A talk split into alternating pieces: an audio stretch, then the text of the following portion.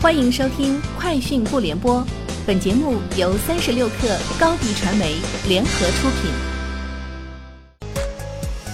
网罗新商业领域全天最热消息，欢迎收听《快讯不联播》。今天是二零二零年一月三号。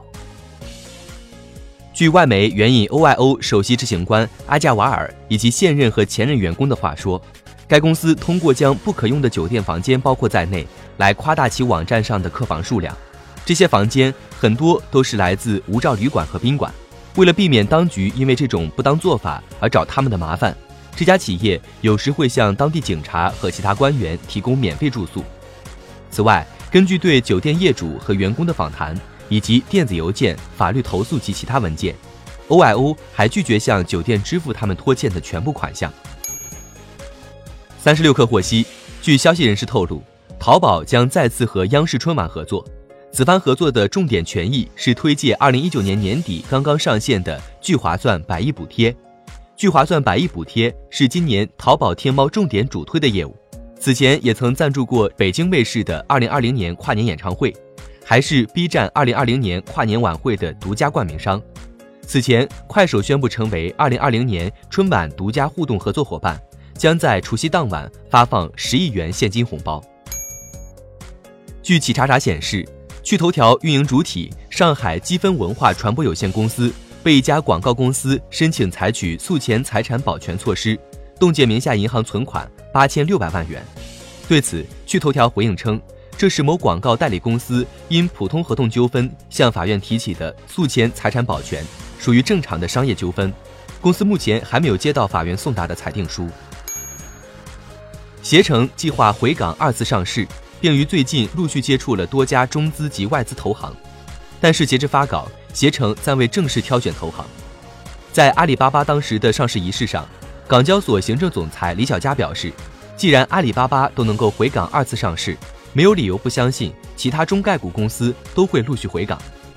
携程为在线旅游服务公司，于二零零三年十二月在美国纳斯达克上市，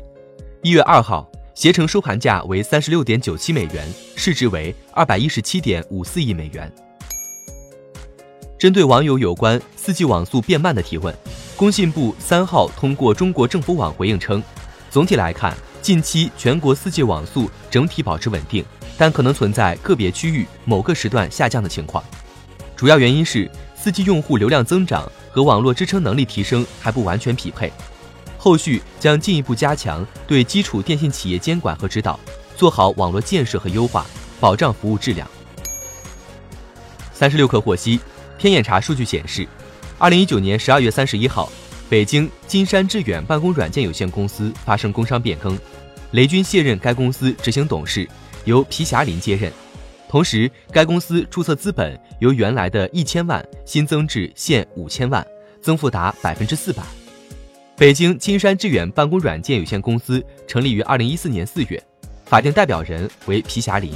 公司经营范围包括技术开发、技术咨询、技术服务、技术推广、企业管理、投资管理、资产管理等。三十六氪获悉，一月二号，曹操出行在巴黎启动公测，采用吉利控股旗下伦敦电动汽车的全新 TX 车型作为运营车辆。据曹操出行方面介绍。巴黎是其启动海外市场的试点，未来曹操出行希望与更多国际伙伴达成合作，进一步研究国际市场，研究各个国家的充电桩布局与城市政策，将新能源出行平台与定制化出行服务推广至更多国家。以上就是今天节目的全部内容，下周见。欢迎添加小小客微信，xs 三六 kr。加入克星学院，每周一封独家商业内参，终身学习社群，和大咖聊风口、谈创业，和上万客友交流学习。高迪传媒，我们制造影响力。商务合作，请关注新浪微博高迪传媒。